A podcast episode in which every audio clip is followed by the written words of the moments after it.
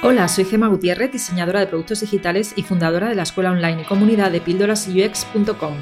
Si deseas aprender diseño de experiencia de usuario con un enfoque humanista, este es tu lugar. Vamos a comenzar. Hola Elena, ¿cómo estás? Hola Gema, pues muy bien, muchas gracias, encantada de estar aquí contigo. Por fin. fin, es que yo vengo persiguiendo desde hace meses a Elena Madrigal por Twitter. Literalmente literalmente, porque tenía muchas ganas de, traer a Elena a, a, Píldoras UX, ¿no? al podcast. Precisamente, em, aunque ya te conocí el año pasado, ¿no? porque tuvimos un encuentro con las ladies em, donde nos explicaste Notion, pero yo sé que tú haces muchísimas cosas, eh, tienes un perfil súper interesante y, y por eso, pues precisamente quería que vinieras a hablar eh, sobre los temas de, eh, entre otros, Notion y temas de qué es el movimiento No Code, etc. Pero antes de nada te voy a presentar y si ves que se me, que se me olvida algo, pues me lo dices, ¿vale? Porque Elena pues es experta en diseñar sistemas de, de aprender Notion. Aquí tienes aprendenotion.com, que creo que es tu página web. Eh, y también eh, tienen conocimientos de gestión del conocimiento, jardines digitales para procesos creativos en Making Process, eso me lo vas a tener que explicar también. Sí. y em, eh, eres parte o eres responsable, ¿no? Head of Education en Sin Oficina. Entonces son muchas cosas las que haces, Elena. Sí, sí, son, muchas cosas y, más probablemente que haga. Sí, eh, a ver, te explico, te explico, ¿no? Eh, eh, está muy bien, está correctísimo, porque eso abarca muchas cosas. Em, el, sobre el diseño, diseño de sistemas, bueno, yo vengo del mundo del diseño, del diseño gráfico y del diseño web. y, mientras hacía diseño web, pues me, me especialicé en diseño de interacción y diseño de experiencia de usuario, que eso lo que tiene es que te acabas acabas, respirando flujos, ¿no? Flujos de interacción y procesos. Entonces, eh, a mí eso siempre se me dio muy bien, me gustó mucho y, mm, cuando me metí en todo esto de Notion, que, luego, luego explico un poco cómo ocurrió, el caso es que em, diseñar cosas en Notion se parece mucho a diseñar flujos de interacción y, procesos para cuando haces diseño de experiencia de usuario, porque al final lo que estás creando son sistemas y herramientas para diferentes personas, como si estuvieras diseñando una aplicación o una web. Lo que pasa es que son más pues, sistemas que recogen los diferentes procesos de una empresa o los diferentes procesos mentales de una persona y, tienes que pensar, tienes que realmente diseñar, por un lado, el back, ¿no? De cómo va a funcionar todo esto, cómo va a entrar la información, cómo se va a mover la información, cómo va a interactuar una cosa con otra, cómo sale luego la información, cómo llegó a ella, pero también tienes que diseñar la interfaz, que es, es lo que se ve luego en Notion, ¿no? dices, cómo con toda esta información, con todos flujos, cómo diseño este espacio de trabajo, cómo diseño esta pantalla para que lo que yo quiero hacer en este punto de mi viaje, de, en, este momento del proceso, en esta fase, lo pueda hacer y no tenga que irme al sidebar a buscar en una carpeta dentro de otra carpeta, sino que realmente esté ahí, yo lo pueda hacer y esté todo diseñado para que yo pueda hacer lo que, lo que necesito hacer, ¿no? O sea, mi objetivo. Mm, entonces, mm, para mí, eh, el haber llevado, el haber estado tantos años diseñando flujos de interacción para mm, apps y, y, webs, pues me ha hecho bastante experta en diseñar procesos en Notion pero cuando yo empecé a usar Notion, realmente pues, pues la, usaba, la usaba para otras cosas. Eh, me he ido especializando un poco en esto, entonces por una parte me dedico a esto, em, porque mm, cuando yo empecé a usar Notion, pues trabajaba como diseñadora para una agencia. Eh, lo que pasa es que con la pandemia, pues en la agencia nos, nos tuvieron que dejar ir a, bastantes personas y en vez de, de, seguir moviéndome por el mundo del diseño de experiencia de usuario y de servicios y tal, dije, pues me voy a ver si me puedo buscar la vida diseñando procesos ¿no? y flujos en Notion.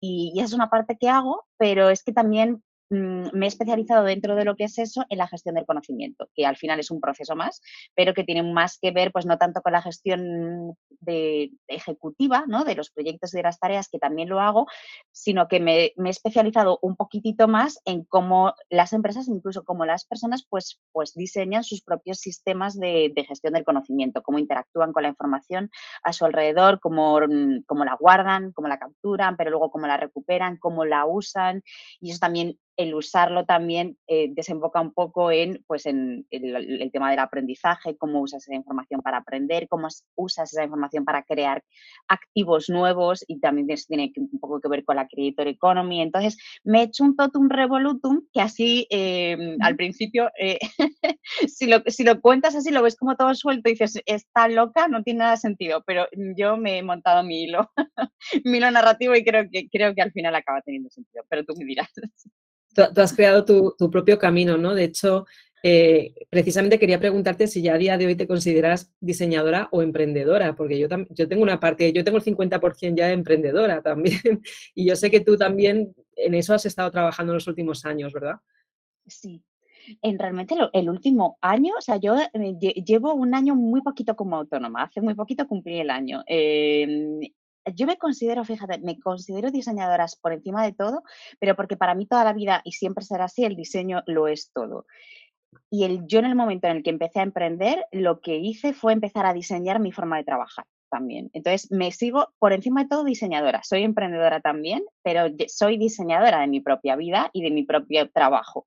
Eh, y, realmente además es que lo veo totalmente así, o sea, no lo veo tanto como que estoy emprendiendo, sino que estoy diseñando mi vida. Eh, y emprender te permite diseñar tu vida mucho más que a lo mejor estar trabajando para otro, porque ya hay una parte de tu vida que te van a venir, a venir diseñada por defecto. Y, y en ese momento que, que, tú empezaste a introducirte en el movimiento No Code, ¿eras consciente de que era ese movimiento o te enteraste después? ¿Cómo fue?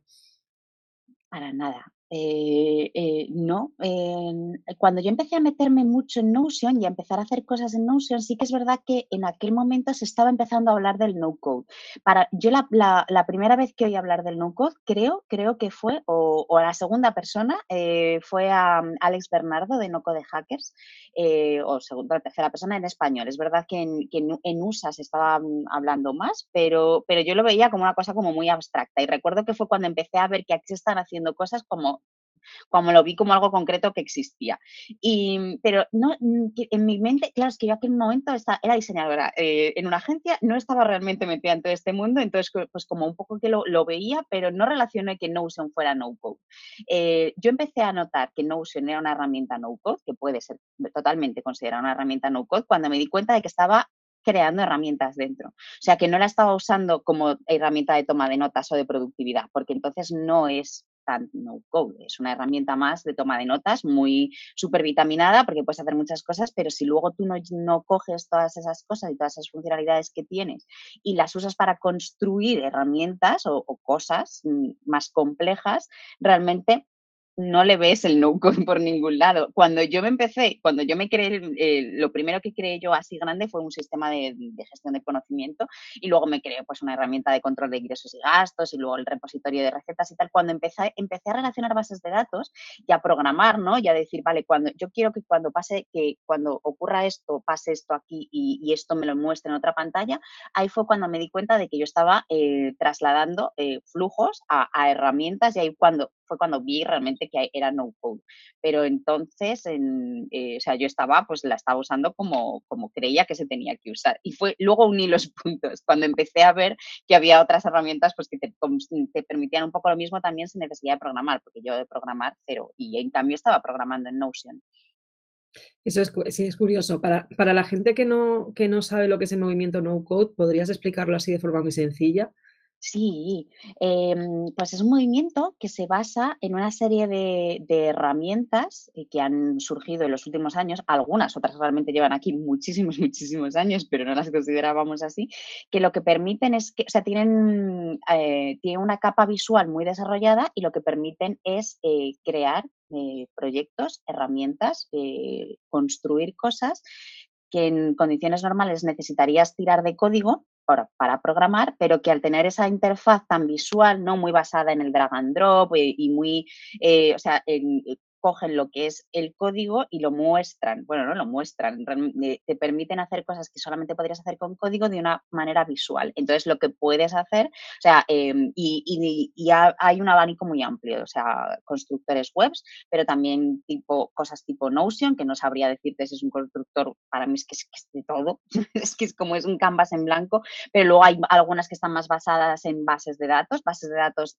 sencillas, amigables, que, que son todas como muy visual, entonces puedes interactuar con ellas de manera muy, muy, muy amigable, sin tener que meterte en, en, cosas muy complejas, o, o, herramientas que conectan unas con otras, como son Zapier o son Make, antes Integromat, que, que lo que te permiten es ver flujos, pero como si fueran mapas, ¿no? O sea, pues eso, de una manera muy visual, tú puedes eh, eh, meter funcionalidad a las herramientas y hacerlas, supervitaminarlas, conectándolas entre ellas, eh, pero como si estuvieras o sea, haciendo un puzzle, ¿no? O, creando flujos muy sencillos, que, es eso que te, o sea, lo que hacen es aterrizar toda la complejidad del código en, en cosas más visuales que te permiten construir sin necesidad de saber programar. Me he liado muchísimo, pero realmente, o sea, mm, reducido es eso, ¿no? O sea, es una serie, es un movimiento que ha dado lugar gracias a estas herramientas que te permiten construir cosas mm, de menos a más complejas sin necesidad de saber código.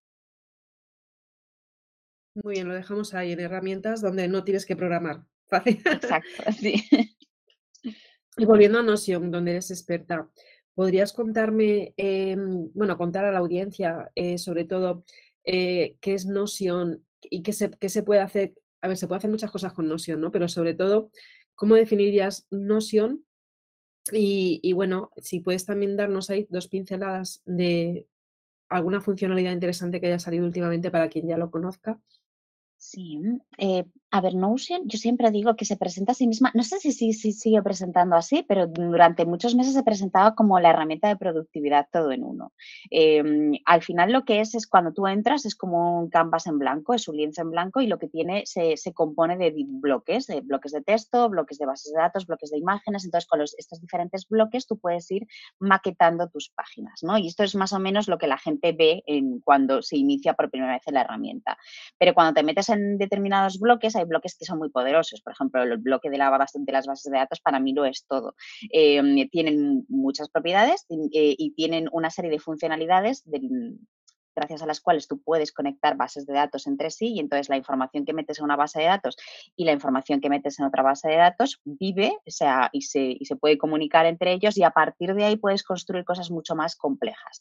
Eh, o sea, puedes, podrías crearte pues, una lista de la compra con un checklist normal o te puedes crear un recetario sabiendo que tienes una base de datos de recetas y otra base de datos diferente de ingredientes. Cada registro es un ingrediente y la otra, cada registro es una receta. Entonces, por ejemplo, receta de pasta carbonara. ¿De cuántos ingredientes se compone? Pues la receta de pasta carbonara la conecto con la base de datos de ingredientes y puedo eh, unir, em, puedo asociar una receta a sus diferentes ingredientes, pero luego me puedo meter uno de esos ingredientes y ver todas las recetas que tienen este ingrediente. Eh, entonces, esa es una, una, cosa que podrías construir con ellos, es, es, una, un repositorio de recetas, ¿no? Pero bueno, a partir de ahí, que es para mí es uno como de los ejemplos más sencillos, pues, pues cosas infinitas y conectar infinitas bases de datos entre ellas, porque como todas se hablan, pues es eh, em, centralizar la, diferentes tipos de información en bases de datos y luego eh, recontextualizarla y, mm, para verla de diferentes maneras, porque luego además las bases de datos tienen también la funcionalidad de que en una misma base de datos la puedes ver de diferentes maneras. La puedes ver como una tabla, pero la puedes ver como una galería, como un tablero Kanban y puedes ya depende de la imaginación, te puedes crear unas cosas súper complejas y súper bonitas o crearte cosas más minimalistas, pero, pero sistemas enteros, sistemas operativos enteros.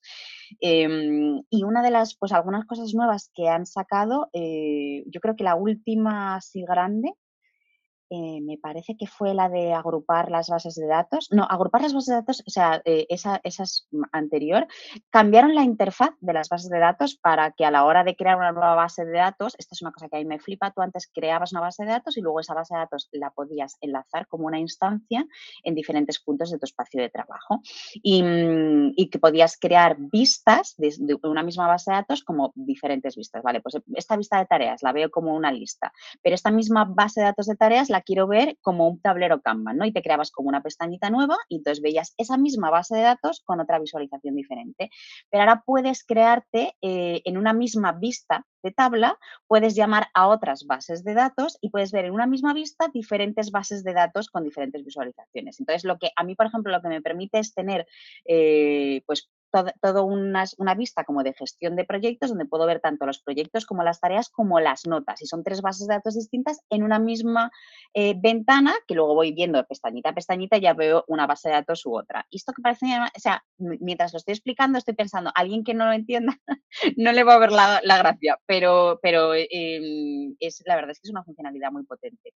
Y luego también hace unos meses sacaron eh, una manera de agrupar las bases de datos por muchas más. Antes solamente se podían agrupar lo que eran los registros de una base de datos solamente en un tipo de vista y, y solamente con dos o tres propiedades, de dos tipos de propiedades. Y ahora puedes agruparlas por cualquier propiedad y tú en Notion tienes en las bases de datos, tienes una ristra de propiedades interesante. Y entonces, pues mola mucho porque puedes agrupar los registros de diferentes maneras, te permite visualizar la información de, una, de mil maneras nuevas y jugar con esa información de mil maneras nuevas, eh, sin meterme en más cosas técnicas porque ya es como muy complejo, pero lo que te permite es, es, jugar mucho con toda la información que tienes. O sea, te invita a meter mucha información dentro y luego a jugar mucho con ella y a interactuar con ella de maneras distintas. Pues eh, una de las cosas que se viene hablando desde hace unos años también en la comunidad de diseño es que hay muchas personas que están empezando a diseñar su portfolio en Notion. Em, ¿Tú lo recomiendas? Cuéntanos. Em, yo sí, total, eh, totalmente. O sea, también depende de qué, de qué, o sea, si es, mm, a ver, sí. Eh, para empezar, sí, incluso un portfolio de visual, ¿vale? Eh, lo digo porque yo me tenía un año diseñando mi portfolio porque no sabía, no sabía usar WordPress y no sabía montarme nada bonito y luego me duró tres días. Y realmente ahora mismo, ahora mismo tú en Notion te puedes diseñar un portfolio, eh, o sea, puedes poner en una base de datos, puedes poner todos tus trabajos visuales y luego puedes tú mismo con CSS darle un poquitito de estilo bonito a la página porque ahora mismo hay, o sea, hay herramientas de terceros que te permiten no solamente enganchar una página de Notion y conectarla a un dominio propio, sino que además tú puedes meterte tu propio CSS en la página o incluso comprar plantillas ya prediseñadas de estas otras herramientas que se han centrado solamente en el producto de Notion, entonces han creado hasta marketplace de plantillas y lo que te, el resultado no se parece en nada a Notion y es auténticamente un portfolio como de toda la vida de WordPress, pero sin WordPress.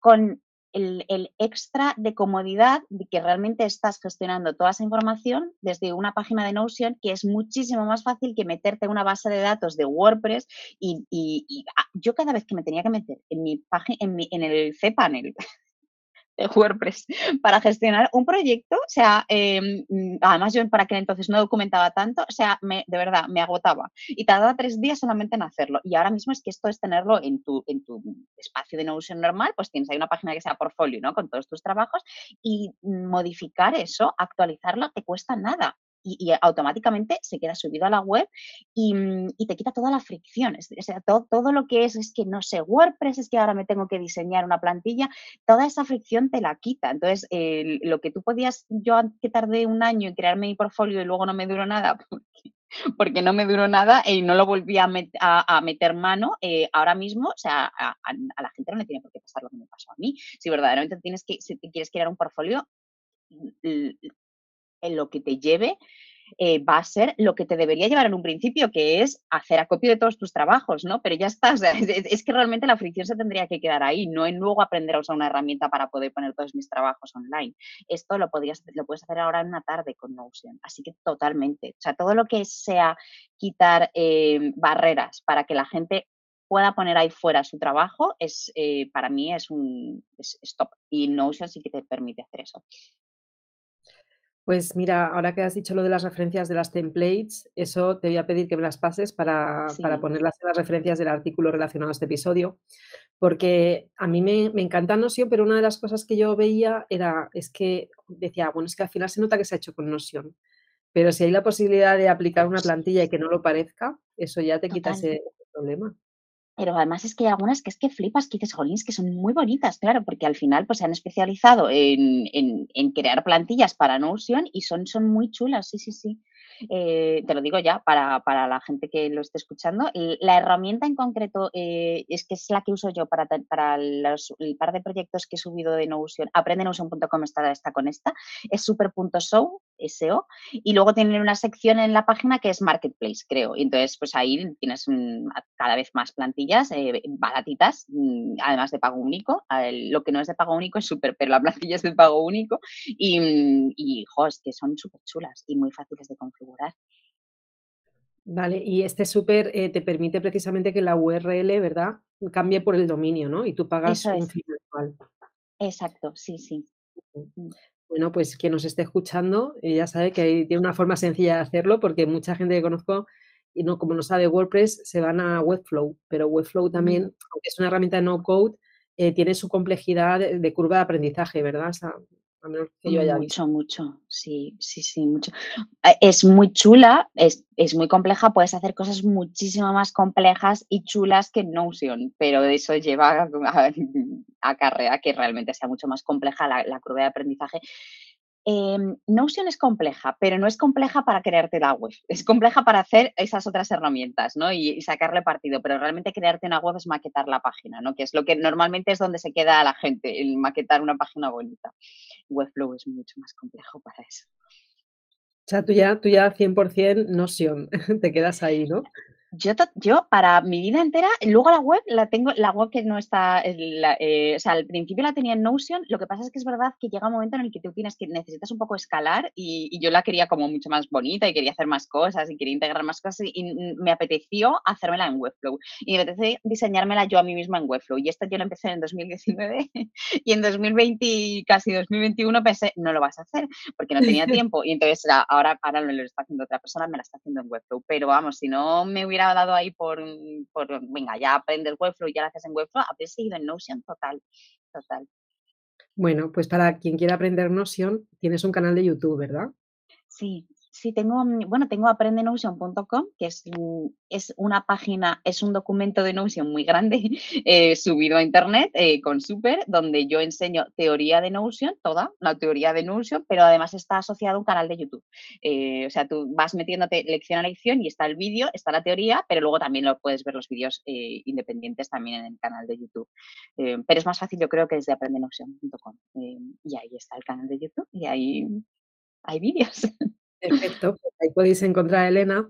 Y bueno, decirte, Elena, que aunque casi todo el episodio hemos hablado de Notion, eh, yo quiero hablar de, otra herramienta que me encanta, que se llama Airtable, creo que se escribe Airtable. No sé si para hacer es una maravilla. la uso, pero no la uso tanto, pero porque la tengo como tarea, o sea, como, como tarea pendiente de aprender a usarla, porque la verdad es que es muy chula. Eh, para bases de datos eh, a mí me flipa, pero es verdad que apenas la uso. ¿eh? la usé para hacerme una movida de, control de ingresos y gastos, porque me pasó una plantilla a una amiga y entonces la estuve mirando y fue como, vale, me, estoy, me voy a llevar a Notion por tenerlo todo centralizado, pero la verdad es que el, tiene muy buena pinta, sí. Lo que pasa es que no es tan visual. Es verdad, es un poco mm, solo de una tabla y ya está, no es tan visual como Notion. Yo la conocí hace unos años porque estuve en un curso donde una de las estudiantes nos compartió como con todos sus enlaces, ¿no? Y los había hecho ahí. Y entonces eh, es colaborativo, puedes compartírselo a quien quieras y puedes verlo. Y desde ahí em, empecé a usarlo y, porque a mí me pasa una cosa, no sé si te pasa, y es que pierdo muchas veces los enlaces de, webs interesantes o de artículos interesantes. Entonces yo me, empecé a crear ahí mis listas y, luego también he pasado a Notion y también he estado utilizando Notion para, sobre todo, tomar notas de tareas que tengo que hacer y todo esto para, intentar un poco gestionar. Aunque sigo usando la libreta, Elena. Yo sigo usando una libreta mm, que tengo enfrente mía. Yo también, pero no que no salga de aquí. Yo tengo, te, digo, tengo un sistema operativo entero montado en Notion que da miedo cuando, bueno, no da miedo, pero es, la verdad es que es flipante con mis, mis proyectos y mis tareas y todo. Eh, y, y, muchas veces incluso así dices, vale, al cuaderno. El cuaderno, ¿qué tengo que hacer hoy? Esto y esto, y lo apuntas en el cuaderno. O sea, no, no, no sé en, tener cuaderno. Eh, eh, es, otra manera también de gestionar las cosas. muchas veces es, es, como yo creo que es el último punto de foco, ¿no? O sea, lo tienes todo, lo tengo aquí, está en esta aplicación, yo tengo en esta web, pero cuando yo realmente me digo voy a hacer esto, es cuando lo apunto en el cuaderno. Eh, para mí, mm, a mí me pasa, o sea, de verdad, decir, Ay, mucha saturación de cosas. Voy a, voy a apuntarme aquí lo que tengo que hacer ahora mismo, ya está. Y lo que voy a hacer después, y ya está. Y, y es el máximo punto de foco. O sea, ahí es donde desemboca todo, yo creo. Así que bueno, pues vamos a ir cerrando aquí el episodio, pero decir a quien nos esté escuchando que, que Notion es una herramienta no code y hay muchas más, ¿no? Hemos dicho Webflow, Airtable, hay muchísimas y de hecho está empezando a surgir un perfil que yo creo que también es un poco el que tú tienes, Elena, que es el de persona experta en herramientas no code. Y, ya es una profesión, se podría decir, ¿verdad? Totalmente, para mí, para mí total. Eh, es verdad que em, yo me he especializado en una, entonces no, no, soy tanto como especialista en herramienta no-code, yo soy especialista en Notion, pero sí que es verdad que existen perfiles mucho más multidisciplinares que en vez de haberse especializado en una sola, eh, lo que son son muy buenos resolviendo problemas porque controlan un poco de todas, entonces saben para qué es, o sea, dónde brilla cada una. Y a mí me flipa ese perfil eh, porque es es que tengo todas controladas, pero incluso las no tan famosas, o sea, son personas que es verdad que algunas tienen background de, programadores, pero, pero, mm, pero se mueven mucho más cómodamente en el mundo del no-code. Y dices, es que yo con este problema te cojo esta y esta otra y te conecto con esto otro y te convierto aquí lo que sea con herramientas no-code. Ese no es mi perfil, o sea, yo puedo construir cualquier cosa, pero solo en Notion. Esta gente, eh, o sea, es un perfil totalmente diferente, pero para mí es interesantísimo y sí que es verdad que yo creo que cada vez más se va a empezar a, mm, a, requerir en determinadas empresas, porque claro, al final es, es, es muy útil, eh, te, te, quita de muchos problemas, te, te pone mucho y, y, ahorra tiempo y dinero también, porque claro, al final pues el poder prototipar, ¿no? Poder crear experimentos muy rápidos sin tener que gastarte mucho dinero en, en programar, con que, que, que, las herramientas no-code no son más baratas, ¿no? Pero sí que es verdad que al, al reducir en tiempos, pues está reduciendo también en dinero eh, y, y, y, totalmente es es un perfil que yo creo que cada vez se va a empezar a ver más. Sí, totalmente. Pues nada, espero que haya servido mucho este, este episodio hablando sobre este tema, que me falta hablar de él. Y además quería traer a Elena, porque es la persona que conozco más, que, sabe más de Notion. Así que no busquéis videotutoriales en inglés, que ya tenéis a Elena que os lo explica todo. Muchas gracias. y, bueno, pues eh, gracias a ti, Elena, por estar aquí compartiendo tu tiempo en mi podcast.